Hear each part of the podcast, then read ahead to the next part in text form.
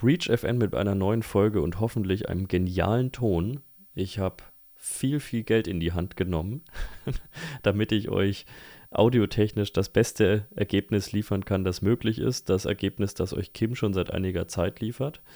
Ähm, ich hatte schon, als wir hier in die Session gegangen sind, schon wieder Angst, dass irgendwas bei mir nicht klappt. Und diesmal war es Kims Setup, das irgendwie gesponnen hat. Aber Reboot tut gut, ähm, selbst bei teurem Audio-Equipment. Ja, äh, wir nehmen auf an einem Mittwoch. Das heißt, auch diese Folge wird nicht an einem Mittwoch rauskommen, sondern an einem Donnerstag aller Voraussicht nach. Es läuft gerade ähm, die WM, die ich natürlich boykottiere, bei der es gerade 1 zu 0 für Deutschland steht nach einem Elfmeter. Ähm, also von dem her natürlich auch Breach FM boykottiert die Fußball-WM. Ähm, ja, wir haben uns heute für die Folge mal was Besonderes einfallen lassen. Wir hatten jetzt eine News-Folge, wir hatten ganz viele Interview-Folgen. Wir sind auch schon wieder, ich habe es ja angekündigt, an den nächsten Interviews dran. Haben da ein paar sehr spannende Gäste. Ähm, aber wie das so ist, besonders in der Vorweihnachtszeit, die wir ja doch jetzt bald schon wieder haben, wie ich mit Erschrecken festgestellt habe, weil mir meine Kinder ungefähr 80 Wünsche gestellt haben, was sie dieses Jahr haben wollen und wahrscheinlich dann nicht bekommen. Ähm, es ist bald Weihnachten, die Leute haben gar nicht so viel Zeit, wie ich immer denke. Ähm, wir wollen heute einfach mal so ein bisschen plauschen über, wie haben wir es genannt, Kim? Security Fuck-Ups, oder? Ja, so war irgendwie der Plan, genau. Genau, so war irgendwie der Plan. Das beschreibt äh, meine Vorbereitung auch ganz gut für die ganze Sache. Ähm, ja. Der Plan dahinter man, man, ist, man dass darf das Thema nicht zu eng ziehen, sonst, wenn man ne, außerhalb des Themas dann erzählt, dann klingt das immer so, als ja. ob man, ne, als ob man das Thema verfehlt hätte. Deshalb nennen wir es einfach IT-Dinge, die schief gehen.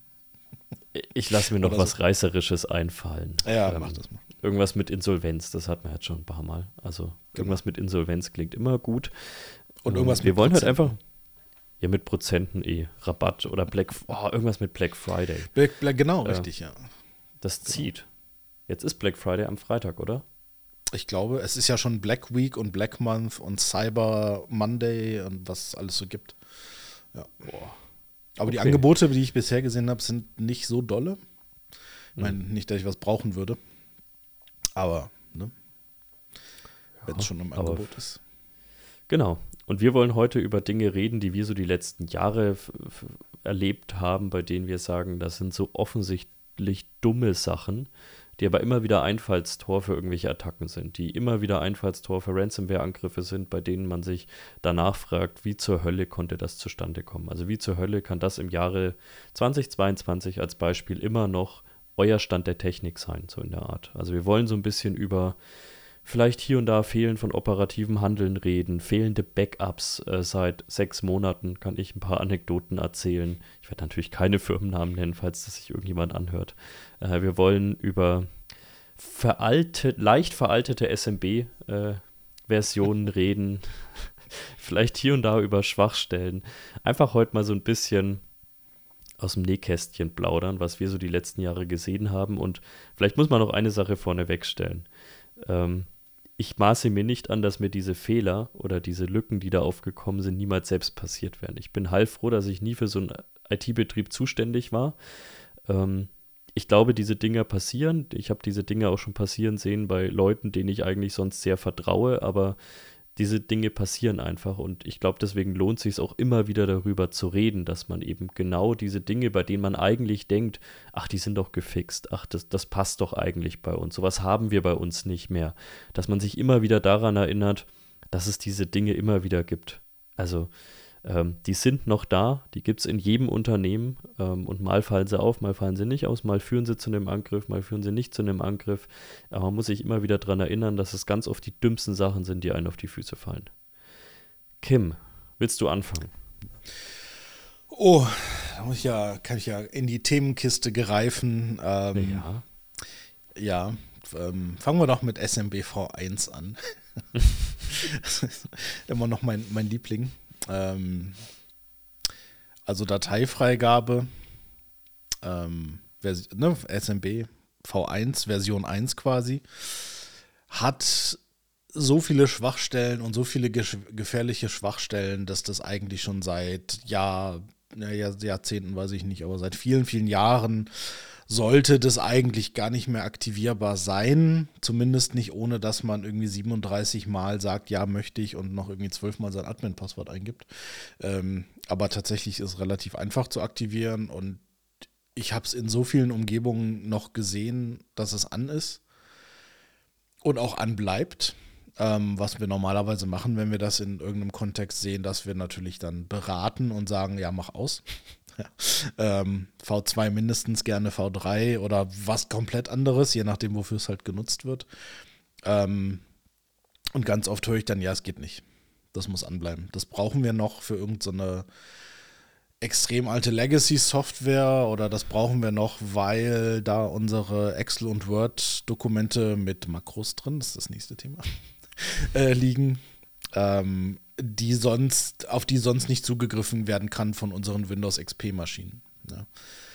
Also, oh, das, das hast du eine ganze Kette von Dingen jetzt genannt. Ja, ja, das, aber daher kommt es ja meistens. Ich meine, die Leute machen es mhm. ja nicht an, weil sie irgendwie mutwillig, ähm, keine Ahnung, gehackt werden wollen, ähm, sondern meistens ist es so irgendein Requirement, das aus irgendwelchen uralten Zeiten noch ähm, besteht. Ähm, sehr oft habe ich gesehen, dass es von Software kommt, dass es irgendein uraltes Tool gibt, das irgendwann mal in, was weiß ich, Access programmiert wurde. Darf man da programmieren sagen? ähm, und das halt wirklich dann irgendwie diesen Share nutzt, um, um die Daten abzulegen oder abzurufen und das halt gar nicht anders geht. Ja.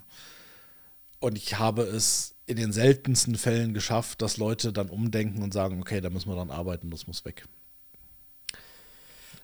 Ja, ja. Also ich, ich kenne auch Beispiele, wo ich sage, das, das geht nicht, da gibt es Alternativlösungen, da kann man dran arbeiten. Ähm, also dieses typische Beispiel, ja, aber da greifen halt User noch von irgendwelchen Kisten drauf zu. Ähm, da tue ich mich auch schwer, das durchgehen zu lassen. Aber ich kenne halt auch wirklich richtige Scheiß-Software auf Deutsch. Äh, die findet sich insbesondere auch ganz gerne in irgendwelchen OT-Umgebungen wieder. Irgendwelche komischen OT-Steuerungen, die ineinander greifen und das irgendwie bei SMB V1 machen, wo ich noch nie den Sinn dahin, aber gut. Ähm, also es gibt auch Dinge, wo man sagt, naja, pf, da, da müsste die Firma halt wahrscheinlich sogar wirklich x Millionen Euro in die Hand nehmen, um von diesem Scheiß wegzukommen. Und deswegen sage ich ja schon lange, dass man einfach mehr Druck auf diese verkackten Hersteller machen muss. Also ja. da ist man halt oft als einzelnes Unternehmen, das jetzt vielleicht auch nicht gerade Volkswagen, Daimler oder sonst wie heißt, sondern irgendwo weiter unten in so einer Zuliefererkette steht natürlich auch mal so ein bisschen darauf angewiesen, dass da mehr Leute Druck machen. Und deswegen hoffe ich, wie gesagt, und ich sehe jetzt erste, ja, erste Anstrengungen. Wir hatten das, glaube ich, in der Folge mit, mit dem Manuel Artuk in der ersten Folge über die Kritis-Bereiche äh, auch, dass wirklich mal sich Unternehmen, besonders große Unternehmen, Verbände vielleicht auch mal hinstellen und sagen, wir machen jetzt Druck. Wir lassen das diesen Herstellern nicht mehr durchgehen, dass die ihre Marktmacht ausnutzen und uns verdammt nochmal SMB V1 ausliefern und keine Möglichkeit ja. bieten, das irgendwie anders umzusetzen. Oder auch andere Dinge, die man nicht tut, die diese Software aber trotzdem tut. Vielleicht da als kleiner Schwenk. Wir hatten gestern das Beispiel, wir haben mit dem Kunden zusammen in eine Detection Response Plattform geschaut, haben uns ein paar Events angeschaut und haben dort zum Beispiel gesehen, dass eine Software, keine Ahnung, was die tut, habe ich noch nie gesehen, irgendwas sehr Spezifisches extra irgendwie äh, programmiert für für, für den Kunden oder für diese Firma, ähm, die greift, die braucht halt ein lokales Admin-Konto. Immerhin nur lokal, nicht mal Domain-Admin-Konto, ja, kannst ja schon froh sein, aber halt lokales Admin-Konto braucht sie. Ähm, und was sie macht, sie ruft quasi per Kommandozeile einen Befehl auf und äh, schreibt dort in Klartext das Passwort rein. Ja. Auch so ein bisschen klassisch, ähm, auch da die Geschichte, wo ich dann sage, ja, natürlich erkennt das eine Detection- und Response-Plattform. Sollte sie auch erkennen, ist auch gut, dass sie es tut. Ähm, dann ist ganz oft der erste Gedanke, ja, okay, da müssen wir eine Ausnahme definieren, ja, dass das nicht erkannt wird. Dann sage ich, nein, dann gehe ich zum Hersteller und sage, warum zum Teufel sehen wir hier im Klartext ähm, das Passwort von einem Admin-Konto? Ja, das geht nicht. Das darf nicht im Klartext irgendwo äh, irgendwo geschrieben werden. Und das ist dann das gleiche wie SMBV1. Der Hersteller sagt, ja, ist halt so. So. Gibt keine andere Software, die das kann. Ist halt irgend so ein Spezialding und die fühlen sich dann immer recht ähm, sicher damit. Aber ich sag mal, wenn die gar kein Feedback kriegen, wird es auch nicht besser. Ja, aber da kommt natürlich auch wieder zwei, zwei blöde Sachen ähm, dazu. Also erstens muss natürlich mit so einer Meldung auch jemand erstmal was anfangen können. Also eine Detection Response Plattform macht ja erstmal in dem Sinne nichts, wenn es so eine Art der, der das Misusage sieht. Was soll sie da machen? Soll keine Ahnung, das Ding isolieren, das wäre ein bisschen komisch. Also von dem her ja macht der erstmal nichts. Ja. Macht ja, macht ja quasi alles richtig. Also ich meine im Sinne von, es soll das ja tun. Es sollte ja. aber vielleicht nicht im Klartext das Passwort äh, nutzen in der Umgebung. Das wäre schon mal gut. Ja, und was ich als größeres Problem sehe, und das sage ich äh, zu welchen Ansprechpartnern dann auch immer, wenn wir das schon auf einem System sehen, auf dem wir so einen Detection Response Client installieren können, und das sind ja normalerweise neue Systeme. Wir reden ja normalerweise von 64-Bit-Systemen. Wir reden ja im Normalfall nicht von Windows XP oder anderen Systemen. Da tut man sich ein bisschen schwer, auch diese Art der Daten wirklich zu holen. Ähm, wenn wir das schon auf euren neuen Systemen sehen, dann will ich erst gar nicht auf die Legacy-Systeme schauen, für die wir vielleicht gar kein Agent bereitstellen und für die auch andere Hersteller keine Agents bereitstellen. Und äh, da habe ich wirklich ein Problem mit. Und ich habe immer, als ich früher oft noch diese Network Anomaly Detection Themen gemacht habe, ähm, über die wir auch in der Folge mit dem Mark Lansendorfer relativ viel gesprochen haben. Ich habe immer davor gefragt, glaubt ihr, dass ihr noch irgendwo SMBV1 im Einsatz habt? Und ich habe ganz oft, nee, nee, das haben wir abgeschafft. Ich habe immer bei jedem Unternehmen gesagt, wir wetten jetzt mal um 15 Euro, um 20 Euro. Ich sage, ihr habt hundertprozentig, werden wir in den nächsten 30 Tagen mindestens einmal SMBV 1 sehen. Und ich glaube, ich habe nicht eine Wette verloren. Soll ich vielleicht ich nicht anfangen? eine Wette verloren. Ja, also Gehaltsaufbessern oder ja. vielleicht in Bitcoin. Bei, bei jedem Termin schon nochmal 10 Euro kassieren, super. Ja. ja. da freut sich ja. die Kunden. Aber wie gesagt, das war immer und da wurde ihnen eben auch mal klar, als man wirklich mal diese ganzen auch Point-to-Point-Verbindungen im Netzwerk, die eben nicht über irgendwie ein Perimeter gehen oder so, wenn man da wirklich mal den Traffic untersucht, dann sieht man erstmal, was für ein alter Scheiß teilweise noch unterwegs ist. Also wenn wir uns auch mal anschauen, irgendwie alte SSL-Versionen oder sonstiges, kannst ja im Grunde analog das nehmen, was wir jetzt äh, beim Thema SMB gesprochen haben, aufs Thema SSL. Ähm, legen. Ich glaube, es ist genau das gleiche Thema. Auch beim Thema SSL ich das Gefühl, alles, was extern ist, wird sich mittlerweile ganz gut angeschaut, weil man halt sonst auch mit dem Browser einfach nicht mehr auf die Website kommt. Ähm, aber wenn du da intern schaust, das ist wilder Westen. Ja. Also da kannst du ja froh sein, wenn du ein Self-Signed hast. Immerhin, mhm. das ist okay. Ähm, aber oft hast du halt einfach gar nichts. Das ist einfach Klartext. Ähm, Angreifer freut sich, kann halt mitsniffen, wenn es gut läuft. Ja. Ähm, das hat man schon in irgendwelchen ähm, Trainings gelernt und in irgendwelchen Zertifizierungen, die irgendwie Jahre alt sind, wo es darum ging, irgendwie Verbindungen mitzusniffen. Ja, es funktioniert halt heute noch. Das ist halt das Schlimme. Ähm, aber wie du sagst, extern, also im Internet sozusagen selten noch. Ja, da hat man es wirklich halbwegs ab, also eigentlich ganz gut abgesichert soweit, wobei du, wobei du immer noch so Probleme hast, dass Leute dann Zertifikate irgendwie Jahrzehnte laufen lassen. Ja, okay, das ist dann so nicht doll, ne? aber kann man machen. Ähm, aber intern, das ist halt super oft einfach gar nichts abgesichert. Und auch da hast du dann wieder die Hersteller von irgendwelcher Software, die sagen, ja, aber wenn das verschlüsselt ist, dann können wir das nicht. Jetzt habe ja. ich da gleich eine Anekdote. Ich glaube jetzt nicht, dass das der größte Security-Fail aller Zeiten war. Und ähm, ich kann den Mann, über den ich jetzt rede, ich habe auch eine große Empathie zu diesem Menschen, weil ich es wahrscheinlich nicht anders gemacht hätte. Das ist jetzt Jahre her und ich glaube, es ging um eine Citrix-Umgebung, wenn ich mich nicht täusche, die ich aufgesetzt habe. Das ist bestimmt acht, neun Jahre her. Und äh, ich habe gesagt, komm, wir sollten hier auf alle Fälle auch mit Zertifikaten arbeiten, insbesondere weil ihr ja auch einen externen Zugriff plant für diese Ressourcen. Und dann sind wir so ein bisschen die Parameter durchgegangen. Ich habe ihr so ein bisschen erklärt, was das mit den Zertifikaten auf sich hat und so weiter. Und habe ich irgendwann gefragt, für wie viele Jahre sollen wir denn besonders die Self-Sign-Zertifikate intern ausstellen? Weil war halt die eigene CA, ähm, wir hatten eine relativ freie Wahl, habe ihm da so ein, zwei Sachen gesagt, was so der normale Wert ist. Und dann hat er gefragt, jo, was, was geht denn?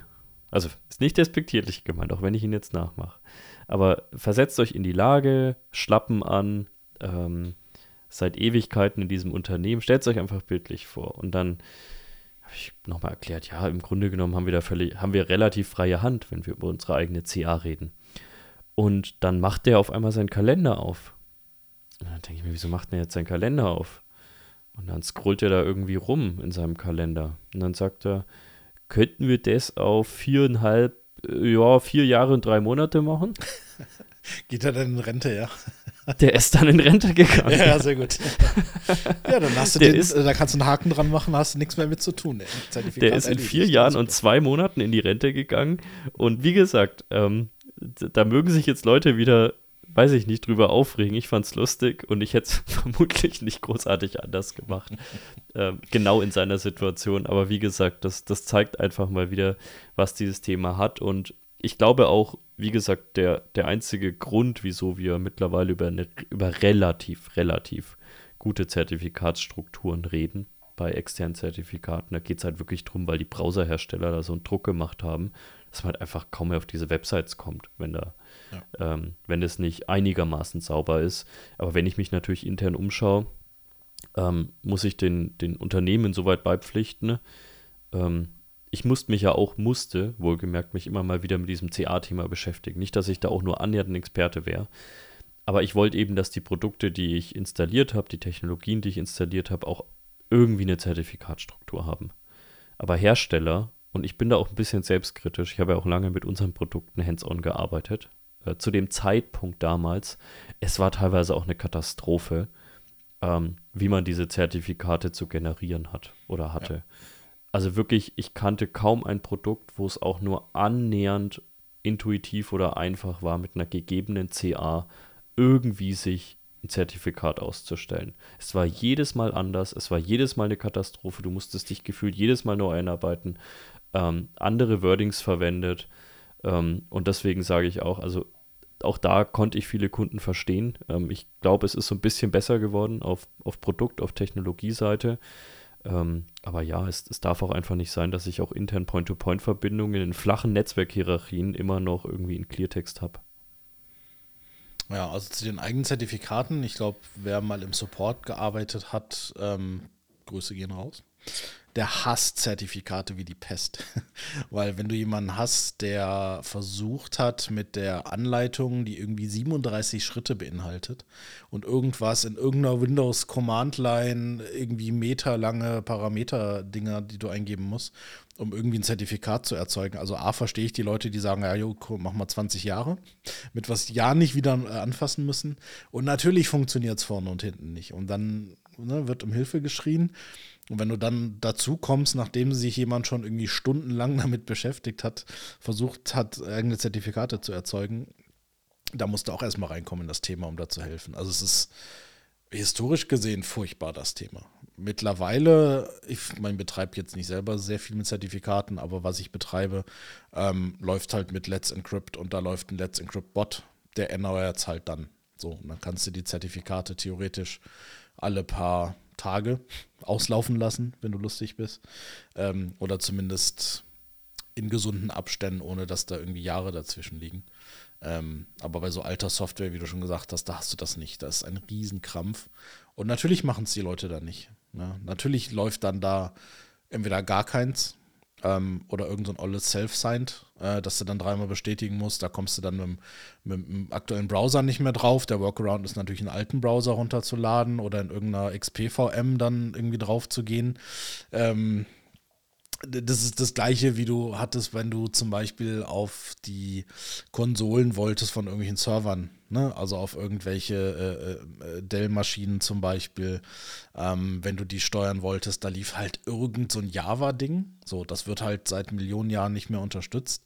Also schmeißt du irgendwie eine Windows 7 VM an, machst einen Internet Explorer, keine Ahnung was, Uralt-Version drauf, ähm, ignorierst jegliche Sicherheit, damit du irgendwie ähm, äh, an dieses, in dieses Interface kommst, um da Sachen einzustellen. Ähm, und das ist, glaube ich, immer noch so.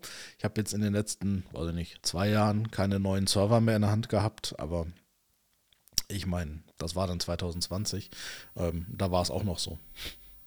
Probleme mit Problemen lösen. Also das, das hat noch nie hingehauen, aber wie gesagt, dieses Zertifikatsthema, oh, ey, mich schüttelt es manchmal, wenn ich schon irgendwie CA höre oder so, weil was ich da wirklich an Zeit meines Lebens verloren habe, ähm, um irgendwie für so eine, für so, weiß ich nicht, eine VMware vSphere irgendwie ein ESXi-Host oder so, das, das ging noch, aber selbst da, ähm, vielleicht bin ich auch nur zu dumm, ich weiß es nicht, aber zumindest es, es war wirklich jedes Mal eine Katastrophe. Ja, und führt natürlich, da, also das ist ja dann der Grund, warum es Leute nicht machen. Dann hast du natürlich den äh, Security Fail, um darauf zurückzukommen, dass halt irgendwas nicht abgesichert ist. Und auch da ja. kann man den Leuten das nicht mal wirklich vorwerfen. Also kann man schon, aber man kann zumindest verstehen, warum es nicht ordentlich gemacht wird, weil es einfach ein riesiger Aufwand ist und einfach nur, ja, einfach nur lästig. Ja.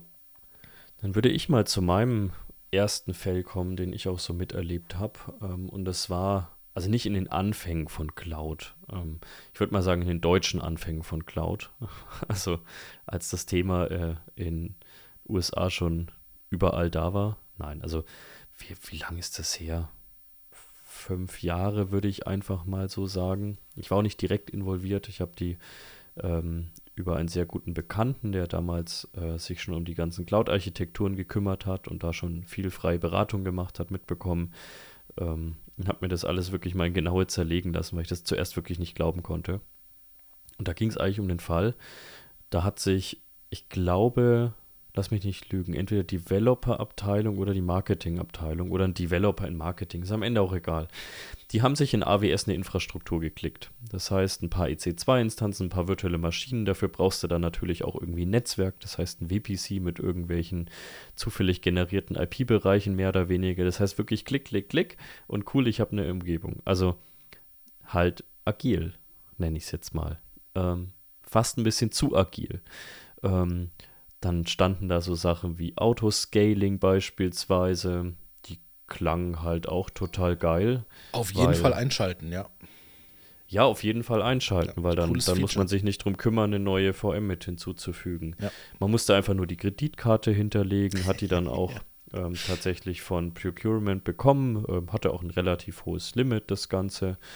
Ähm, und ja, eines Tages, die Leute haben ganz froh entwickelt oder haben auch nicht entwickelt, aber zumindest, das lief alles super gut. Und irgendwann hat äh, Procurement einfach mal angerufen und hat gesagt, wir sehen hier unglaubliche Summen auf unserer Kreditkarte.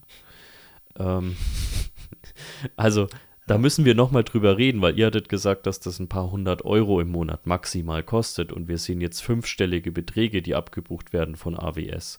Also, was macht ihr da? Oder ist das gerade irgendein Betrug? Ja, und was kam raus? Man hat halt ähm, sich nicht die Mühe gemacht, irgendwie entweder ein VPN anzubinden, was jetzt auch vielleicht nicht das Mittel zum Zweck sein sollte, aber zumindest im Grunde genommen konnte man auf diese EC2-Instanzen völlig frei aus dem Internet zugreifen. Es war einfach eigentlich nur, ich weiß, war wirklich nur ein Passwort drauf, glaube ich, zu dem Zeitpunkt. Also mittlerweile hat AWS da ja auch so ein paar Mechanismen drin, damit man sich auch gar nicht mehr so einfach tot konfigurieren kann, aber ähm, zum damaligen Zeitpunkt war da relativ viel einfach frei. Und ähm, ja, was ist passiert? Die Umgebung lag tatsächlich drei Wochen brach, weil auch dieser Developer im Urlaub war. Und dann hat sich da auch niemand drum gekümmert. Aber die Umgebung war halt mittlerweile um Multiples gewachsen. Keine Ahnung, Faktor 10, 15. Klar, ähm, ist ja Autoscaling. Weil da halt, ja, geiles Autoscaling. Ja, super ähm, Sache. Und was mhm. wurde gemacht? Es war natürlich zu einer Zeit, wo sich Bitcoin Mining wirklich noch gelohnt hat. Ähm, und was ist geiler als Bitcoin Mining zu Hause? Bitcoin Mining auf anderer Infrastruktur, wo ich nicht mal irgendwie eine äh, Stromrechnung bezahlen muss, wo ich nicht die Server bezahlen muss.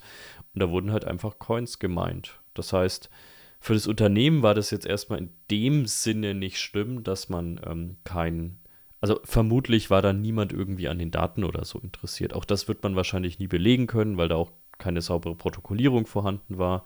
Ähm, aber es war zumindest auch wirklich nichts super Tolles auf diesen Servern wohl drauf. Und es gab ja, wie gesagt, eigentlich auch keine Verbindung zu der internen Infrastruktur, was in dem Falle dann schon fast wieder gut war. Aber man hat einfach einen unglaublichen finanziellen Schaden, hätte man potenziell ähm, erlitten. Man konnte sich zum Glück mit Amazon, was ich bis heute nicht verstehen kann, wieso AWS sich darauf eingelassen hat, aber irgendwie einigen, dass man nur ein Viertel bezahlen muss oder so. Ähm, und äh, Besserung gelobt. Aber trotzdem, es war ein finanzieller Schaden und da wurde mir erst das erste Mal so bewusst, ja, pff, sollte man vielleicht auch überwachen, was man sich da konfiguriert und ähm, macht auch Sinn, da vielleicht mal jemanden draufschauen zu lassen, der ein gewisses Infrastrukturwissen hat. Ja. Wie gesagt, es ist alles ein bisschen schwieriger geworden. Ich habe es mir neulich, habe ich mir mal wieder so eine kleine Umgebung konfiguriert. Man kann sich jetzt nicht mehr so einfach so einen absoluten Scheißdreck konfigurieren. Also die Hürden sind schon höher, das heißt nicht, dass es nicht passiert. Relativ viel ist mittlerweile Opt-in sozusagen. dass ja, genau. du wirklich entscheiden musst, ja, ich möchte den S3-Bucket wirklich öffnen äh, in die Welt. Ja. Ähm, da fragt er dann aber nochmal und nochmal. Das muss man dann, das war früher nicht so. Da war, glaube ich, dann einfach gar nichts an und dann war standardmäßig halt äh, alles offen.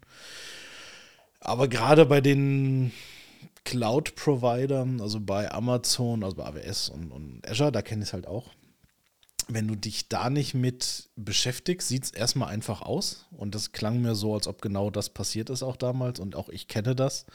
Ähm, habe einen S3-Bucket angelegt in, und, und so eine Überwachung und habe gesagt, protokolliere, wenn dort in dem Bucket eine Datei geschrieben wird. Und dieses Protokoll legst du auch in den Bucket rein. So, was passiert natürlich? Er protokolliert jedes Mal, wenn eine Datei geschrieben wird und schreibt dabei natürlich das Protokoll in die in den Bucket, ja, also eigentlich dreht sich die ganze Zeit im Kreis und relativ schnell hast du da 5 Millionen Dateien drin liegen, ja. Ähm, zum Glück ist das nicht sehr teuer in einem S3-Bucket, weil die Dateien einfach klein sind, aber jeder Schreib- und Lesevorgang oder wie auch immer sie es berechnen, kostet halt. Ähm, das geht halt ganz schnell und wenn du da nicht so ein, so ein Budget Warner oder so ein Limit einrichtest, was du auch machen musst, also kannst. Ähm, A, musst du wissen, das existiert. Du musst wissen, wie es geht. Ähm, das gleiche mit dem Netzwerk, wenn du einfach eine EC2-Instanz anlegst, Beispiel kannst du ja sagen, ja, das Ding soll eine Public IP haben und dann spuckt dir dir eine Public IP aus. Ist halt das Einfachste, weil dann komme ich ja super einfach mit RDP drauf, klasse. Ähm, da habe ich kein VPC und nix. Sollte ich aber eigentlich haben.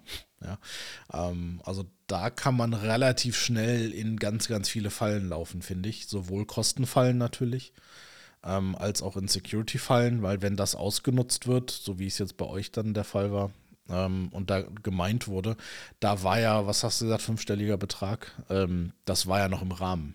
Ja, da hätte ja viel, viel mehr passieren können noch. Und das gleiche hast du halt in allen Hyperscalern. Das hast du in Azure genauso. Da ja. kannst du auch einfach dir eine hm, Instanz klicken. Ich hätte fast VM gesagt. Ähm, aber ich glaube, sie nennen es dort auch VM. Und die kannst du einfach also starten. Ich glaub, ja. Also ich glaube, man ist glimpflich davon gekommen. Ich glaube auch Autoscaling hatte da irgendwo ein Ende. Ich glaube, sonst hätte man da auch noch mal mehr gemacht auf Angreiferseite. Also da gab es, glaube ich, auch irgendwie ein Limit fürs Autoscaling. So ist es mhm. nicht. Also man ist schon glimpflich davon gekommen, aber es war natürlich trotzdem absolut dumm. Und ähm, ich sag mal so, die Cloud-Diskussion danach mit diesem Kunden wurde mir berichtet, waren dann nicht sonderlich einfach. Und man musste natürlich dann erstmal wieder so Awareness schaffen mit, naja, also ganz ehrlich, hättest du jetzt irgendwie einfach deine vSphere-Infrastruktur nach außen geöffnet mit freien Zugängen, also auch da genau die gleiche Scheiße gebaut, dann wäre es wahrscheinlich genauso da auch passiert. Also das ist jetzt nicht einfach nur Schuld der Cloud, sondern es war halt am Ende auch Schuld von dem, der diese Cloud-Infrastruktur aufgesetzt hat, weil er sich nicht damit befasst hat und einfach gedacht hat, ich klicke da jetzt mal. Und äh, diese Diskussion wieder aufzulösen, hat wohl tatsächlich relativ lang gebraucht. Und ich kann es natürlich auch verstehen. Also ich kann aus Sicht eines Geschäftsführers oder äh, Procurement und so weiter natürlich auch verstehen, dass es dann erstmal irgendwie ein rotes Tuch ist. Ähm, weil wahrscheinlich, wenn ich jetzt nicht technisch wäre, würde ich auch sagen, jetzt komm wir nicht hier mit deiner äh, Shared Responsibility Matrix und so weiter an. Ähm, Cloud ist böse. Deswegen, ich konnte es verstehen. Es äh, ist wahrscheinlich auch berechtigt, dass dann diese Nachfragen gestellt wurden. Ähm, aber ich glaube, schlussendlich hat man sich dann doch überzeugen lassen, dass da einfach Scheiße gebaut wurde. Ich glaube, auch dieser Mitarbeiter wurde nicht gefeuert, aber hat natürlich trotzdem mal so ein bisschen so, wenn du das nächste Mal irgendwo unsere Kreditkartendaten eingibst, dann befasse dich bitte damit. Ja, bei vSphere hast du natürlich das Ding, da hast du normalerweise Administratorinnen und Administratoren, die das schon seit 20 Jahren machen. So, und wenn die dann gesagt kriegen, so jetzt schalten wir mal um, jetzt gehen wir mal in die Cloud damit, ähm, dann ist natürlich erstmal absolut kein Wissen vorhanden. Und so ging es ja mir auch. Ich bin, bin jetzt selber ja noch nicht so super alt, aber ich hätte oder ich hatte eigentlich ja, wie wir an dem S3-Bucket gesehen haben, das gleiche Problem. Ja, ich komme halt so aus dieser alten Serverwelt mit, wir stecken irgendwie noch Kabel rein und dann kam irgendwie Virtualisierung und da ist es dann bei mir auch stehen geblieben erstmal. Ähm, und dann gehst du halt in so einen, so einen Cloud-Anbieter und sagst, ach super, da kann ich mir Maschinen erstellen. So, so genau wie ich es in, in ESXi oder auf im vSphere auch mache. Da erstelle ich auch einfach VMs. So, fertig. Und das läuft halt anders bei AWS und bei Azure und den anderen muss man sich mit beschäftigen. Ja, man hat halt nicht die typischen Barrieren, die man sonst da hat. Aber wie gesagt, das war so mein erster, ja, ähm, Cloud-Fuck-up, sage ich jetzt einfach mal. Ähm, ja, hast du noch was? Was wäre dein nächster Take? Oh, oh Gott, die Liste ist so lang. Ähm, eine Geschichte, die ich eben nicht erwähnt hatte, obwohl sie mir schon eingefallen ist, auch da wieder selbstprogrammiert, was ist selbstprogrammierte Software? Ich meine, alles ist selbstprogrammierte Software, aber sagen wir mal so, so Nischen-Software, die für einen ganz bestimmten Zweck von irgendeinem äh, Unternehmen völlig überteuert äh, hergestellt wird. Diese klassischen Dinge, ähm, die dann auch SMBV1 nutzen zum Beispiel. Die nutzen zum Beispiel auch ganz gerne mal Datenbanken auf die verrücktesten Weisen. Also was ich gesehen habe zum Beispiel ist, dass die einfach so eine File-Based-Datenbank benutzen. Das heißt, dass gar keine Datenbankstruktur in dem Sinne genutzt wird, sondern dass da einfach alles auf einen, auf File-Share irgendwo geschrieben wird. Ähm, auch da natürlich gerne wieder SMBV1, da dreht sich dann im Kreis. Ähm, haben auch schon eine Geschichte gehabt, da hatten wir eine Netzwerküberwachung drin, also ein Intrusion Detection System. Und das hat halt permanent, keine Ahnung, am Tag 500.000 Events generiert, äh, wegen der SQL Injection. Und keiner wusste irgendwie, woher das kommt und dachten, okay, irgendwie Riesenangriff, alle Datenbanken werden. Ja, die kenne ich auch, die Meldung. Ne, am Ende des Tages war es halt diese, diese gammelige Software, ähm, die in eine Datenbank geschrieben hat, aber per SQL-Injection, die einfach das so gemacht hat, wie man es nicht tun sollte. Ähm, aber es hat halt funktioniert. Ja, das lief halt ah. immer schon so und das brauchen wir, das muss so laufen, das können wir nicht abschalten und schaltet doch lieber die Überwachung aus, damit wir die Alarme nicht mehr kriegen. Also das kannst du wahrscheinlich so für, für so ziemlich jede, jedes Protokoll hernehmen. Ja. SQL die, die, gleiche, die gleiche Überwachung, über die du gerade redest, hat bei mir auch immer wieder Meldungen hervorgebracht. Also nicht der gleiche, nicht das gleiche Unternehmen, aber die gleiche Software. Ähm, zum Beispiel, dass immer wieder Executables auf 10 Dollar abgelegt wurden. Und klar, jetzt kann man erstmal sagen, dass, also gebe es offen zu, ich habe das natürlich auch schon das eine oder andere Mal gemacht, als ich noch ein bisschen operativer irgendwo dran war. Das geht halt dann einfach mal schnell, man hat es kurz abgelegt, konnte es dann ausführen, wie auch immer. Und das sage ich jetzt gar nicht mal so, also ist das super ähm, clean, was man da macht? Nein, aber solange es jemand manuell macht, ein Administrator, sage ich ihm, ja, du wird halt was hervorrufen, überlegst ob du es so weitermachen willst. Das war aber tatsächlich eine Softwareverwaltung, ähm, die das gemacht hat, die halt wirklich einfach ständig Executables irgendwie auf 10 Dollar abgelegt hat. Also wirklich, und im Allgemeinen hat die sich an ganz vielen Stellen einfach komplett malicious verhalten. Also das war eine Softwareverteilung, die wirklich zum damaligen Zeitpunkt, als so Detection-Response-Systeme, Analysesysteme noch gar nicht so weit waren eigentlich, aber selbst da ist die immer wieder aufgefallen. Da ist die immer, immer wieder aufgefallen. Ich habe mir immer wieder gedacht, ey, das kann doch nicht euer Ernst sein. Ähm, also ja, das, deswegen diese SQL-Ejection-Dinge, die habe ich auch schon gesehen. Ähm, bisschen anderen äh, Grundlage, aber an sich habe ich das auch schon gesehen, ja. Also da gibt es immer wieder so Dinge, wo man sich denkt, ey, das muss sich ja ein Mensch ausgedacht haben. Und zu der Software kann ich vielleicht auch ja. noch sagen, ne? also zu dem Thema selbstgeschriebene Software, habe ich, oh, ich weiß nicht, habe ich in dem Podcast schon mal die Anekdote zu dieser Dokumentenmanagement-Software erzählt, die jemand während seines äh, während seiner Master- oder Bachelorarbeit geschrieben hat. Ich weiß es nicht mehr, Master ich oder Bachelor. Nicht. Okay, ich habe es ich einigen Unternehmen schon erzählt, weil ich die Story immer wieder lustig finde.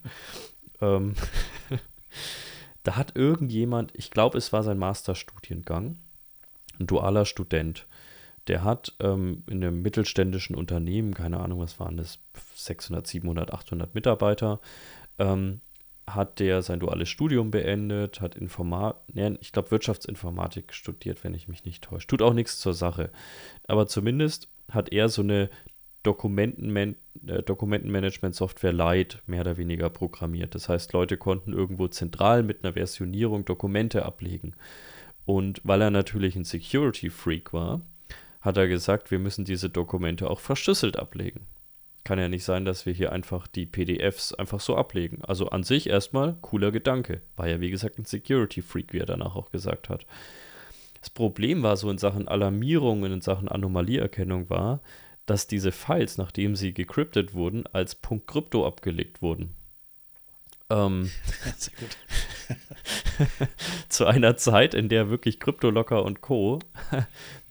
nicht, nicht gerade in reduzierten Varianten unterwegs waren und natürlich auch wirklich die ersten Anomalie-Detection-Systeme angefangen haben auf und das konnte man ja damals, finde ich, noch ganz gut. Also wenn man jetzt mal sechs, sieben Jahre zurückschaut, da konnte man ja wirklich ganz gut anhand von veränderten Dateinamen beispielsweise solche Dinge früh erkennen. Also wenn man gesehen hat, da ändern sich Pfeilnamen in großem Umfang, da steht Punkt .crypto dahinter, Punkt .locky dahinter oder sonst irgendwas, dann konnte man meistens relativ schnell aktiv werden und das Ganze relativ schnell eingrenzen. Die Detection war da, noch. Das funktioniert immer noch. Genau, das funktioniert, sollte auch immer noch funktionieren, weil es auch diese veralteten Malwares immer noch gibt, die leider auch immer noch teilweise funktionieren. Aber das Problem war, bis da mal jemand drauf kam, also bis in der Situation mal jemand drauf kam, dass das die Bachelor-Masterarbeit von dem dualen Studenten ist, der natürlich jetzt auch drei Tage in der Uni war. Ich glaube, das hat einen Tag, anderthalb irgendwie gebraucht, bis da mal irgendjemand drauf kam. Weil natürlich auch damals, wie gesagt, diese ganzen Detection-Response-Systeme in der Hinsicht noch nicht da waren. Wir haben halt einfach nur veränderliche Dateinamen gesehen, im Grunde genommen, auf einem Network-Share. Das war die Info, die wir hatten. Ähm, wir haben jetzt aber nicht irgendwie gesehen, ähm, welcher Endpunkt hat es ausgelöst, welcher Prozess liegt unten drunter. Mhm. Ähm, Gab es irgendwie eine IP-Kommunikation an dem Ding? Also, das musste man sich ja alles super kleinteilig entweder zusammensuchen oder man hatte die Info gar nicht. Und das hat wirklich einen Tag, anderthalb, lass mich nicht lügen, gebraucht, bis da irgendjemand mal drauf kam und dann der Typ aus der Uni angerufen hat, ja, ja, das ist mein System.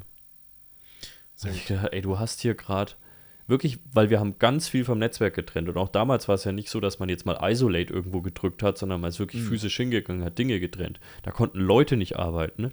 Und dann hat er mit seinem, entschuldigt die Ausdrucksweise, scheiß Latte Macchiato im Hals gesagt, ja, ja, das ist mein System. ja. ähm, und ich glaube nicht, weil er das so programmiert hat, sondern die Reaktion dessen auch gesagt hat, Security ist ihm halt wichtig. Ähm, ich sag mal so, der war danach kein fester Mitarbeiter. Aber wie gesagt, nicht aufgrund der Tatsache, dass er das so gemacht hat, sondern die Reaktion, die war wirklich kurios. Ja, ja, ist mein System. Ähm, weil wirklich, das hat ziemlich Chaos ausgelöst, weil ich ja auch damals gesagt habe, damit können wir jetzt nicht spaßen. Also, ja, vor allem so ein Tag ist dann lang, ne? genau. Und ich habe ja, ich habe auch bestimmt nach zwei, drei Stunden gesagt, ähm, ich glaube tatsächlich nicht, dass es eine Ransomware ist, aber ich kann ja jetzt auch nicht sagen, das ist nix, wenn da irgendwelche Dateinamen als äh, hier ähm, äh, mit den typischen Dateiendungen mit .locky und sonst irgendwas oder .crypto, wie auch immer, abgelegt werden, kann ich jetzt auch nicht sagen, ja, ich glaube, dass das false positive ist. Macht mal weiter.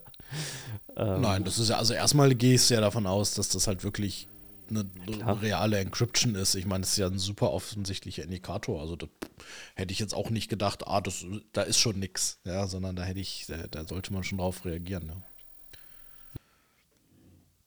Gibt auch Software, auch schon gesehen, ähm, auch weil es über Detection und Response gerne mal reinkommt. Ähm, ich weiß auch nicht, was das immer ist. Das sind dann irgendwelche Dinge, die irgendwas umkonvertieren. Und dann hast du dann ganz oft irgendwie kryptischer Name .pdf.exe. Ja, und das generiert er dann, was weiß ich, tausendfach am Tag. Ähm, da musst du halt auch erstmal drauf kommen, was das ist und wo das herkommt. Ja, weil das ist natürlich auch ein Indikator, dass wenn irgendwas ähm, einen doppelten, eine doppelte Dateiendung hat, das kann halt ein versteckter Versuch sein, ähm, eine Executable irgendwo unterzukriegen. Ja, dann ist es schon mal irgendwie ein PNG oder ein JPEG oder ein PDF, aber hinten steht halt noch .exe dran.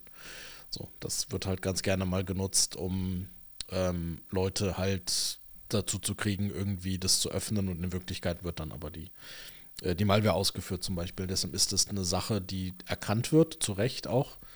Ähm, und ich habe das jetzt schon teilweise auch tausendfach gesehen in so Respawn, Detection Response Systemen, wo auch jeder gesagt hat, ja, wissen wir jetzt auch nicht, warum die Software das macht. Also auch da kommen wir wieder zurück zu dieser komisch, komischen, selbstgeschriebenen Software ähm, wo auch keiner weiß, dass sie das tut, warum sie das tut. Also ich hätte schon längst den Hersteller, glaube ich, am Telefon gehabt und hätte gesagt, warum zum Teufel ähm, erstellt ihr hier Executables? Ja, ihr sollt irgendwie, was weiß ich, was die da machen, Word-Dokumente in PDFs konvertieren ähm, und nicht in, in Executables.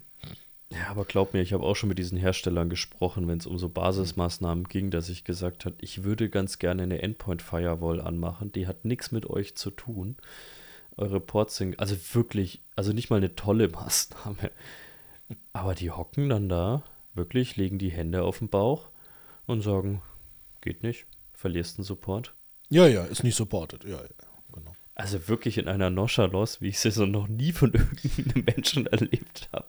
Ja, das hast du ja in den ganzen, was weiß ich, Healthcare-Umgebungen und so weiter, wo die halt sagen, ja, es ist halt eine Blackbox sozusagen. Ja, das Ding läuft halt nur auf XP und nein, ihr dürft kein Update installieren, weil wir supporten es einfach nicht.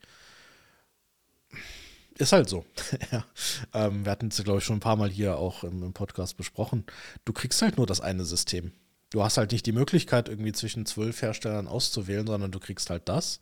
Und das kaufst du für irgendwie teuer Geld und dann behältst du das für 30 Jahre. Und dann machst du halt das, was der Hersteller dir vorgibt. Und vielleicht gibt es auch den Hersteller gar nicht mehr, dann hast du eh verloren. Wobei es eigentlich auch keinen Unterschied dann macht.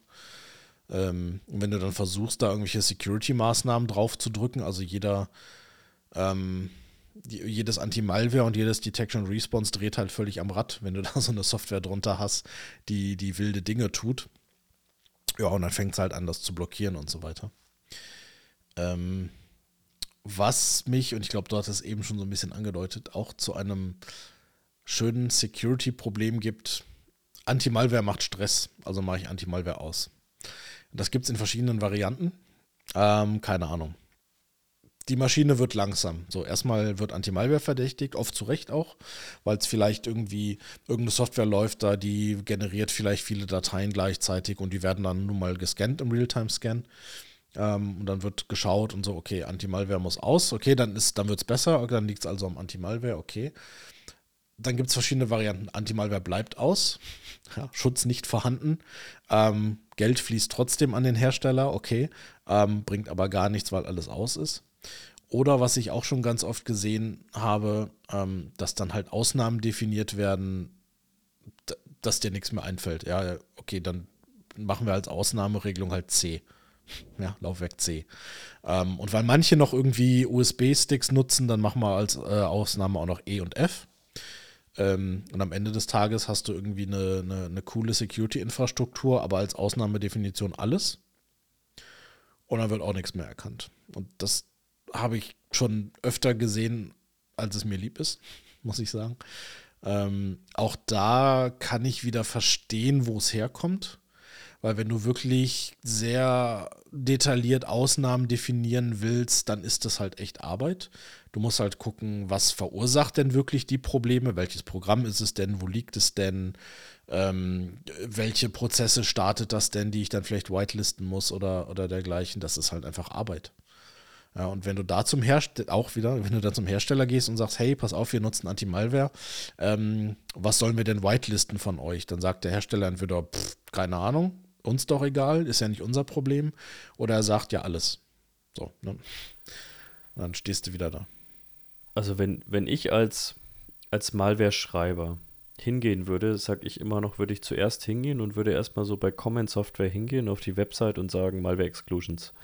Ähm, weil was da teilweise herstellt, ich glaube Microsoft vielleicht liege ich auch völlig falsch, ist schon ein paar Jahre zurück, aber ich glaube, Microsoft hat auch mal geraten, bei SQL einfach Microsoft, äh, C Microsoft SQL auszunehmen. So, ja, ja. alles Die haben runter. riesige Listen an Ausnahmen. Da kann, also da verstehe ich die Leute, dass sie dann sagen, ach komm, das sind irgendwie 700 Ausnahmen, machen wir halt C. Fertig. Aber das, aber das ist das gleiche Unternehmen, das mir mal gesagt hat, ich kann ja nicht sagen, welche Telemetrie wir in unserem EDR auswerten, weil damit würden wir ja den Angreifern Tür und Tor öffnen. Äh. Ähm, also wie gesagt, ich glaube, wenn ich Malware-Schreiber wäre, würde ich mich schon mal mit diesen Exclusion-Listen auf alle Fälle beschäftigen. Ähm, weil entweder die werden einfach blind umgesetzt oder die werden noch schrecklicher umgesetzt, als sie empfohlen sind. Ähm, weil sie dann, wie gesagt, so kleinteilig sind, dass, ja.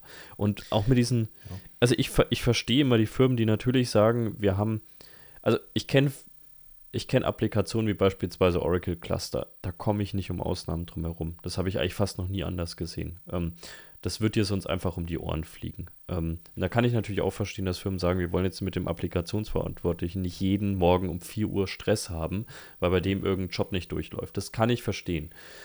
Aber bei ganz vielen anderen Sachen, bei ganz, ganz vielen anderen Sachen empfehle ich bis heute, fangt erstmal ohne an.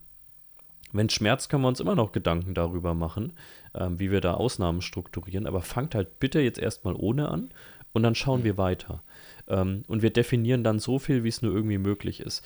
auch da wieder, ja, ich weiß, das lässt sich einfach sagen aus Hersteller- oder aus Beratersicht, wenn du nicht den ganzen Tag von irgendwelchen Leuten genervt wirst am Telefon, die sagen, meine Applikation ist langsam. Ähm, aber ich glaube auch ein großer Fehler ist bei dieser Einführung immer, man sagt den Applikationsverantwortlichen natürlich auch davor immer, ich führe jetzt hier einen neuen AV-Scanner ein. Ähm, sag bitte, wenn was langsam ist. Und ich weiß, das muss man eigentlich machen, aber ich weiß halt auch, dass es meistens Tür und Tor öffnet für meine Applikation ist seit heute langsam. Und ich hatte auch schon mal Effekte, dass dann ein Applikationsverantwortlicher angerufen hat, nachdem die Mail rumging und gesagt hat, ja, mein Server ist tatsächlich seit heute Morgen langsam. Und da habe ich ihm gesagt, ja, blöd, weil bei dir haben wir es gar nicht ausgerollt. ähm, ja, ja. Das ist vielleicht manchmal auch so eine, so eine gefühlte Sache. Ne? So die loggen sich ja, dann natürlich. ein und sagen, ah, ist schon langsamer jetzt geworden. Ähm, das ist ja oft, also oft genug war es nicht belegt, auch da spreche ich aus Support-Erfahrung, ähm, dass, dass, dass die Leute dann gesagt haben, keine Ahnung, die seit dem ESXi-Update sind die VMs langsam. So, dann sagst du, was, was heißt denn langsam? Also wie, wie, wie, wie lässt sich das denn messen? Wie lässt sich das denn darstellen? Ja, mhm. und wenn ich da, da drauf gehe, dann per RDP, dann ist die langsam. So, okay. Ja, da ist schwierig. Ne? Ja. Also an die Leute hier in dem, die, die den Podcast hören, die irgendwie dafür zuständig sind, beispielsweise vielleicht auch in ihren Unternehmen mal an Ausschreibungen mitzuarbeiten und die zu strukturieren. Ich habe eine ganz große Bitte an euch. Bitte, und ich weiß, ihr meint es gut, ich würde es wahrscheinlich genauso machen, aber bitte hört auf mit diesen Anforderungen, dass der Malware-Scanner oder der EDR-Agent nur maximal 0,5% Performance einschränken soll, weil ich spreche jetzt mal aus vielleicht einer arrogant klingenden äh, Sicht eines Herstellers. No fucking way, dass wir euch das belegen können und dass ich euch das sicher sagen kann. Wir können immer von Grundwerten reden, äh, wir können immer von Erfahrungswerten reden, aber niemand wird euch auch rechtssicher irgendwie, wenn wir über Ausschreibungen vielleicht sogar im öffentlichen Raum reden, sagen können, wie viel Prozent das kosten wird, weil das von 10.000 Parametern abhängt. Also wirklich von zehntausenden Parametern.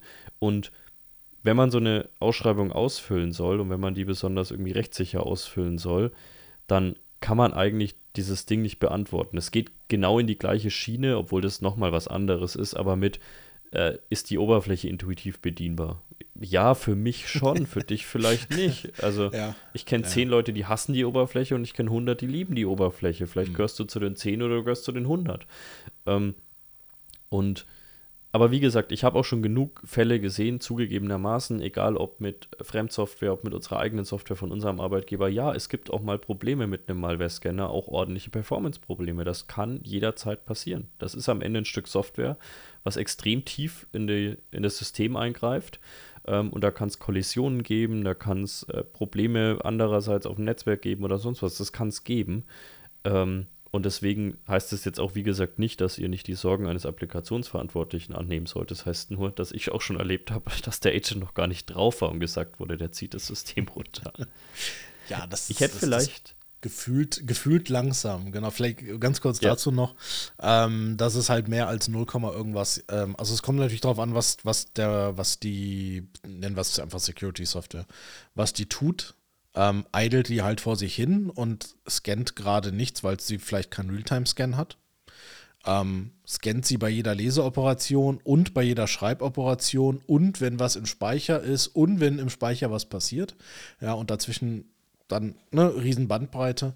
Ähm, die braucht halt einfach ähm, Dampf. Ja, ähm, und sie muss ja auch schnell sein. Also wäre dramatisch, wenn die Malware schneller wäre sozusagen, ähm, als das Anti-Malware reagieren könnte. Es müssen ja Ressourcen da sein. Ähm, heutzutage ist es, glaube ich, auch nicht mehr so das Riesenproblem. Ähm, die heutigen Server-Endpoints, whatever, die haben halt eigentlich in der Regel genug, ähm, genug Power. Ich glaube, das ist so ein bisschen, kommt so ein bisschen aus der Vergangenheit. Ja, ich hätte auch noch eine Sache, die so ein bisschen in diese Richtung geht mit Abschalten und ähm, aber irgendwie dann doch hier same, same, but different. Ähm, ich hatte neulich mal mir ein Konzept durchgelesen ähm, von jemandem, den ich relativ lange kenne und da ging es um das Thema Ransomware Protection auch. Und es wurde geraten, halte ich fest. Also war, war glaube ich, ganz gut gemeint, der Rat. Aber ich weiß nicht, wie praktikabel er ist. Es wurde gesagt, Festplatte auf Read-Only stellen. Ja, das wird wahrscheinlich noch fast besser gewesen, aber ähm, mach doch bitte VSS komplett aus. Also mach doch bitte den VSS-Prozess komplett aus, weil dann können die VSS-Copies ja gar nicht gelöscht oder korrumpiert werden. Ja, weil es keine gibt. Ähm, genau, weil es keine gibt. ja, super. Und da stand ich dann auch davor und habe gedacht, oh cool, das Unternehmen hat jetzt also im Falle des Falles genau eine Möglichkeit zu restoren und zwar wahrscheinlich komplette Images. Genau die Sache, die wir eigentlich nicht machen wollen, sondern wir wollen ja, wenn überhaupt, Files herstellen, wir wollen Daten herstellen. Wir haben einfach kein Application-Aware Backup oder Restore mehr in dem Kontext. Es ist ja schön, dass da nichts korrumpiert. Also erstmal, Backup kann auch anders korrumpiert werden, Backup kann auch anders gelöscht werden. Es geht nicht immer nur im VSS. Ganz oft geht es im VSS, aber nicht immer nur. Aber da habe ich dann wirklich gedacht, also ich kann nicht das eine Blöde mit was noch Blöderem am Ende des Tages schließen. ähm, das wird halt einfach nicht funktionieren, weil in beiden Fällen habe ich wahrscheinlich am Ende des Tages kein brauchbares Backup. Und es gibt ja, aber ja zumindest kann es der Hacker nicht löschen. Hallo. Oh, super. Aber halt dann habe ich halt auch mal das, ich, ich habe ich hab ihn dann einfach, also nicht den Berater, sondern das, das Unternehmen, ich habe dann einfach mal gefragt, wie oft habt ihr denn schon aus Security Incidents heraus gerestort, Dinge gerestort und wie oft habt ihr aus dem täglichen Betrieb, weil jemand aus Versehen was gelöscht hat, weil eine VM gecrashed ist oder sonstiges, wie oft restort ihr da Dinge wieder? Ja, und was ist rausgekommen? Wir haben wegen Security noch nie was restoren müssen. Mhm. Wir sind darauf vorbereitet, aber wir mussten es noch nie. Und wir müssen ansonsten zweimal die Woche irgendwas restoren. Und wenn es nur eine kleine Datenbank ist, hm. in der irgendwie ein Problem drin war. Das kann halt immer wieder passieren. Da sage ich ja, Glückwunsch, könntet ihr dann wahrscheinlich nicht mehr in der Form machen. Ähm, also da habe ich mir wirklich gedacht, ich kann auch nicht immer A, Security über alles stellen, das haut einfach nicht hin. Also dieses dogmatische Security ist immer wichtiger als der tägliche Betrieb. Das ist Quatsch meiner Meinung nach, weil wenn ich alle Schotten zumache, dann arbeitet halt auch niemand mehr und dann ja. brauche ich auch keine Security mehr. Also, also, bevor ich VSS ausschalte, da, da, trenne ich lieber alles vom Netzwerk, da bin ich sicherer und habe irgendwie mehr gewonnen. Aber okay. Habe ich noch nie gehört, tatsächlich, das ist komplett auszuschalten. Wo da jetzt da die, wo das hilfreich sein soll, leuchtet mir jetzt noch nicht so ganz ein, aber okay. Also wohlgemerkt in Umgebungen, in denen wir immer noch äh, vielleicht keins, also als Beispiel kein sauberes Vulnerability Management betreiben, in Umgebungen, in denen kein Server-Hardening betrieben wird und eine PowerShell einfach geöffnet werden kann, in denen wir vielleicht kein AD-Tiering haben und so weiter, ist wirklich VSS eins der späteren Themen, an die ich denke, und VSS mhm. ausschalten eigentlich ein Thema, das ich gar nicht gedacht habe. Und ich musste erstmal nachdenken. Ich habe dann auch mit jemandem gesprochen, der bei einem Backup-Hersteller arbeitet und habe gesagt, liege ich da jetzt völlig falsch? Bin ich irgendwie völlig verdummt jetzt oder Ah, das ist doch nicht so schlau. Ja? Und äh, habe dann auch die Rückmeldung bekommen, ja, ist tatsächlich nicht so schlau. Ja, vor allem, wenn du dann wirklich aus Gründen mal die komplette Umgebung oder nur einen Teil davon komplett aus dem Backup, die, also die gesamten Images wiederherstellen musst. Ich glaube, die Leute haben gar keine Vorstellung, wie lange das dauert. Also das ist ja nicht ja. so, dass du auf den Knopf drückst und dann steht die Umgebung wieder, ne? Und das will ich ja auch nicht. Also wir haben ja in der Folge ja. äh, hier rund um äh, Forensik und Instant Response mit dem Mark Lanzendorf ja, glaube ich, über das Thema mal gesprochen. Und er sagt jetzt abseits von Performance und so weiter, weil ja, stellt mal bitte 800 virtuelle Maschinen von eurem Tape wieder her. Also ja. viel Spaß. Das wird ein, das wird, ich wollte schon sagen, es wird ein schönes Wochenende, aber das ist natürlich nee, völlig falsch. Das werden sehr schöne Wochenenden, und Wochen und Monate. genau, es wird ein schöner Sommer. ähm, ja. Aber wie gesagt, am Ende macht es auch security-technisch einfach keinen Sinn. Also ich will mir gar nicht das komplette Dateisystem, wenn es irgendwie geht, gar nicht wieder reinspielen, sondern ich will das Application Aware. Ich will den SQL-Server neu aufsetzen und will mir halt die Daten wieder reinspielen. Ähm, ich will, keine Ahnung, äh, mir eine neue Domäne aufsetzen und will halt Entitäten wieder reinspielen, nachdem ich bitte oh, alle, alle, alle, alle, alle Passwörter zurückgesetzt habe ähm, ja. und ähnliche Dinge gemacht habe. Neue Domäne, das, das, ist, die, die, Leute legen auf, wenn du das sagst. Wie, wie, wie oft hatten wir das schon? immer wieder das, sagen. ja, und auch das verstehe ich. Ich meine, wer hat schon, ich, ich weiß Klar. nicht, vielleicht habe ich in meinem Leben zweimal in einem, einem, Lab irgendwie eine Domäne angelegt und jedes Mal hätte ich weinen können, wie ätzend das ist. Ähm, verstehe ich natürlich. Vor allem, du musst halt wirklich alles neu machen, ja. Und du hast vielleicht irgendwie 1000 User, die, die musst du halt neu anlegen. Die sind halt einfach weg. Ähm, aber wenn das Ding kompromittiert ist und es ist nachweislich kompromittiert, es gibt ja dann nochmal Unterschiede. Also man, manchmal hat man die Vermutung, weil es einfach passiert und man geht davon aus, eventuell ist es so, aber manchmal können wir es ja auch wirklich nachweisen, wo wir dann sagen, okay, die haben definitiv kompletten Zugriff auf die Domäne gehabt, die haben alles. Die haben Passwörter, die haben halt alles. Ja. Und schmeiß weg, mach neu. Und das ist eigentlich nichts, was irgendwer gerne hören will. Und wir hatten auch schon ganz oft den Fall, dass es dann nicht passiert, dass dann trotzdem aus irgendeinem Backup so ein Full Restore von einem Domain Controller gemacht wurde. Ähm, ja, und dann Wochen, Monate später das gleiche Spiel halt nochmal, weil ja, die Kompromittierung war halt noch da, hat sich ja nichts geändert, ähm, auch wenn irgendwie Passwörter zurückgesetzt wurden. Ähm, da wurden dann welche vergessen von den Service-Accounts und weiß der Teufel was. Und dann sitzt du schon wieder in derselben Patsche, ne? Also. also in den wenigsten Fällen wollen wir mit so welchen Ratschlägen irgendwie einfach nur dumm Arbeit erzeugen oder Leuten auf den Sack ja. gehen. Das ist eigentlich in den seltensten Fällen unser Ziel. Das hat schon meistens Gründe und das sind nicht nur theoretische Gründe, sondern wirklich, dass man aus der Praxis einfach, wie du gerade sagst, diese Beispiele kennt, wo das Problem dann einfach wieder auftritt und man es fast antizipieren kann. Ja. Ich hätte noch, wenn wir mal auf die Uhrzeit achten, ich hätte vielleicht noch ein Beispiel, was mir gerade gekommen ist. Und wir sollten vielleicht mal, weil ich glaube, das ist ein Thema, das hatte ich in der Vergangenheit schon häufiger und ich frage mich gerade, ob das wohl noch ein Thema ist. Dafür bin ich, wie gesagt, nicht mehr zu oft äh, operativ unterwegs, aber ähm, ich hatte eine Zeit lang sehr viel Spaß mit äh, verwaisten Mail-Relays, die irgendwo in DMZ standen. Ähm, irgendwelche Linux-Hosts, irgendwelche Webserver, auf die dann halt irgendwelche Mail-Relays installiert waren, ähm, für irgendwelche Web-Applikationen, also wirklich so Frankenstein-Dinger. Ähm, und das Schöne war immer, man, ich muss mir ja gar keine Domain spoofen, wenn ich auch einfach so einen Scheiß, wenn ich so einen Zugriff auf so einen Server ja, habe und einfach die Mails versenden kann von der Domain. Ja. Ähm, Gibt es das noch ich tatsächlich? tatsächlich ja. Das, das frage ich mich. Aber wie gesagt, das habe ich zumindest in der Vergangenheit ähm, immer mal wieder gesehen. Also ich hatte, glaube ich, zwei Fälle selbst, ein, zwei Fälle selbst, bei denen äh, Unternehmen halt wirklich Phishing-Kampagnen mehr oder weniger ausgeführt haben, ohne dass sie das, das natürlich jemals gewollt haben oder wussten, dass sie das machen und natürlich irgendwann einfach darauf aufmerksam wurden, indem halt immer wieder gesagt wurde, hey, übrigens, eure Domain ist ja auffällig geworden, dass irgendwie Tickets reingekommen sind oder so von irgendwelchen Leuten, die halt Phishing-Mails bekommen haben. Mhm. Ähm, und äh, in ein oder zwei Fällen kam tatsächlich raus, dass es irgendein verwaistes MTA-Relay war, was halt ähm, auf irgendeinem komischen Linux-Host mit einem Webserver drauf lief. Und das würde mich mal interessieren. Also, eigentlich würde es mich nicht interessieren, weil ich glaube, ich wäre wieder schockiert. Ich glaube, wenn man da mal so ein bisschen Research anstellen würde. ja, ähm, besser und ich glaube jetzt, also ich glaube jetzt nicht, dass, dass wir das in jedem Unternehmen hier finden würden, aber ich glaube, wenn man einfach mal so ins Internet schaut, ähm, würde man das noch deutlich häufiger sehen, als einem irgendwie Dieb ist.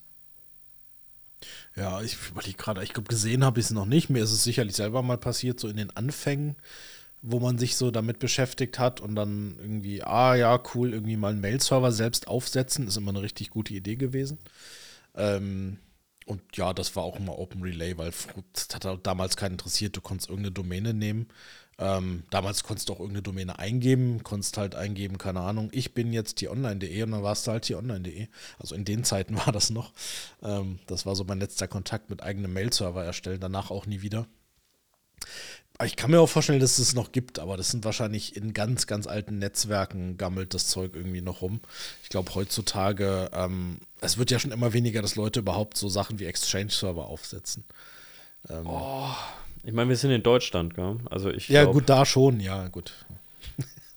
also ich würde diese, diese äh, lokale Exchange-Server-Thematik jetzt gar nicht mal so abtun. Ähm, ich weiß, nee, du bist ein großer Teams. Das, ja. ich, wir, wir, wissen ja alle, Kim ist großer Teams-Fan und hat deswegen eh ja. keine Mail-Server mehr, weil er eigentlich eh privat wie beruflich nur noch über Teams kommuniziert. Ja. Ähm, aber Teufel werde ich, ich tun und mir da einen Account erstellen.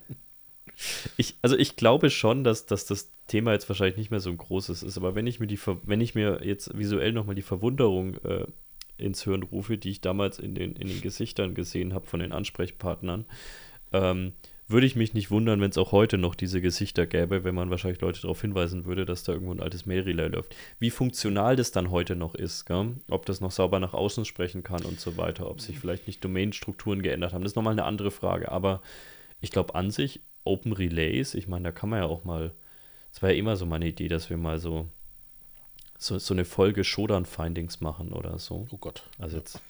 Ja, oh Gott, ja, aber ich, Ja, also wir wenn können ihr auch das als mal- Hörer hören wollt, Wir können mal ein Mail Relay hinstellen, gucken, was passiert. Ja.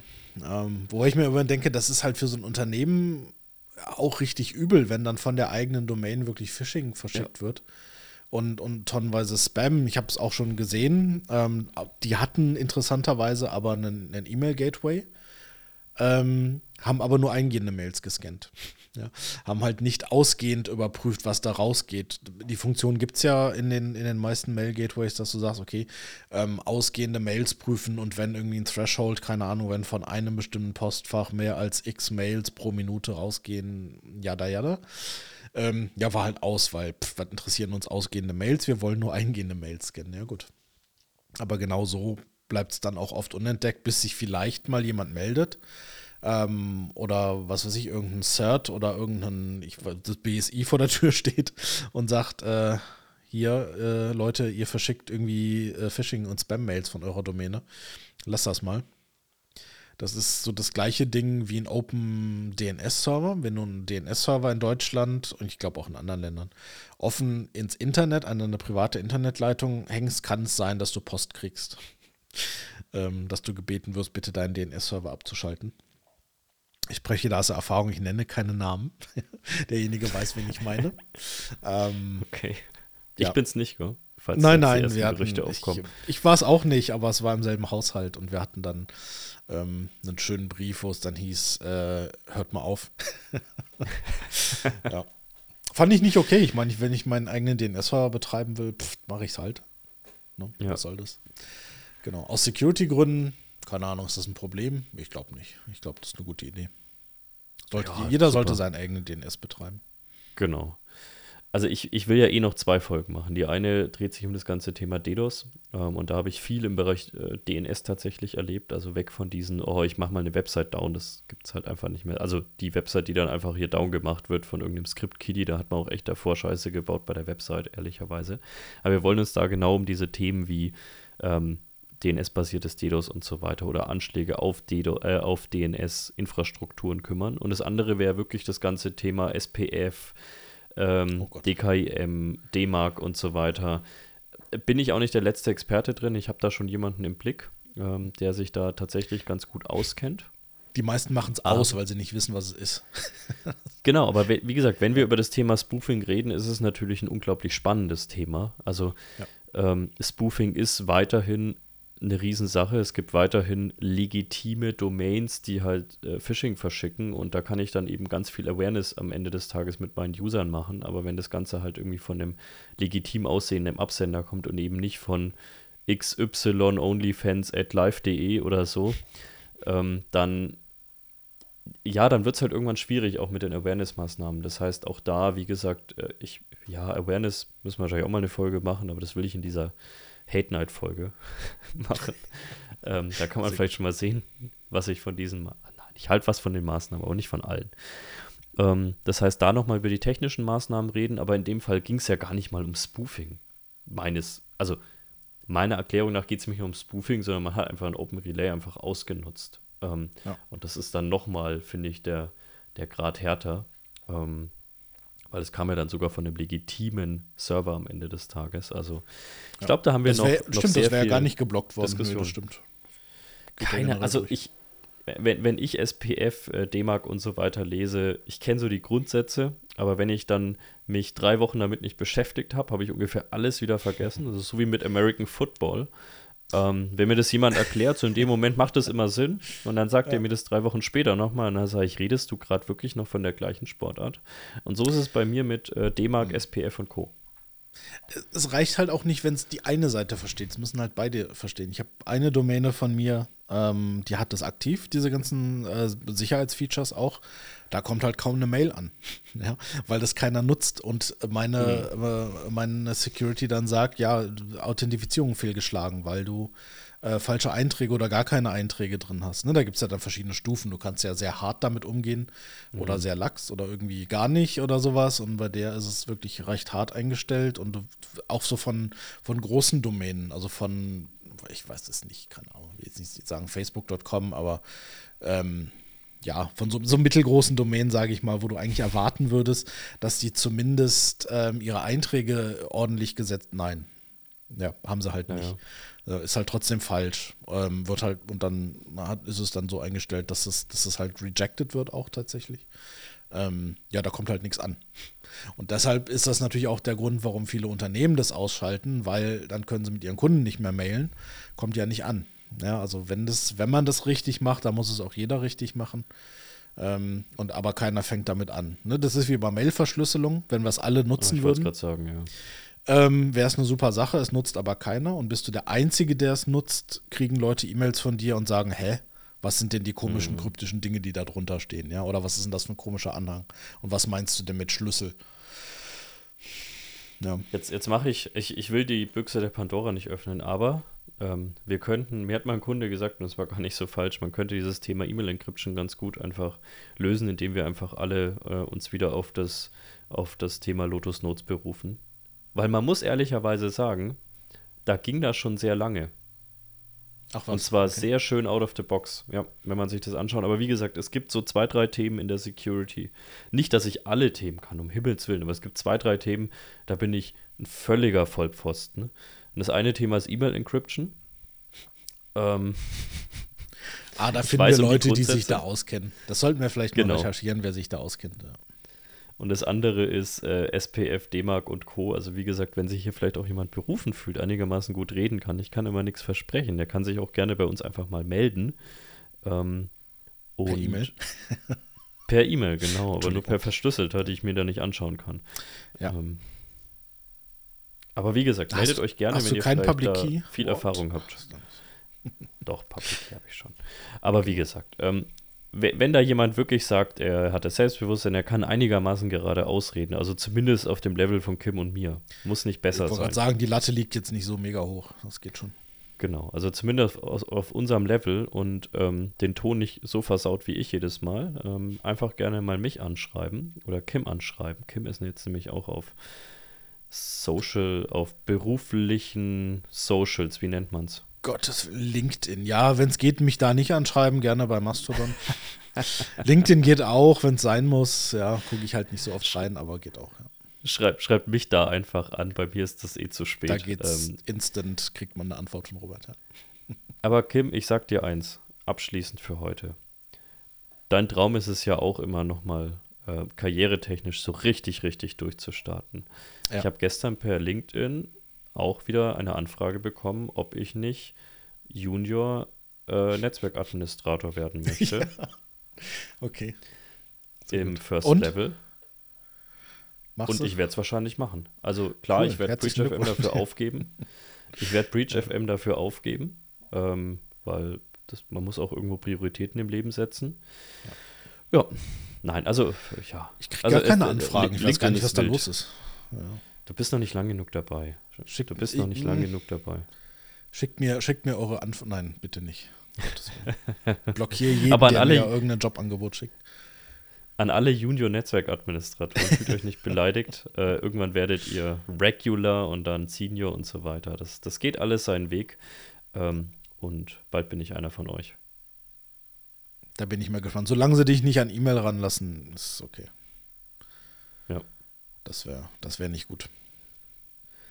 Okay, damit haben wir es für diese Woche. Ja. Du hattest ja schon Sorge, ob wir überhaupt irgendwie die Stunde voll bekommen. Natürlich.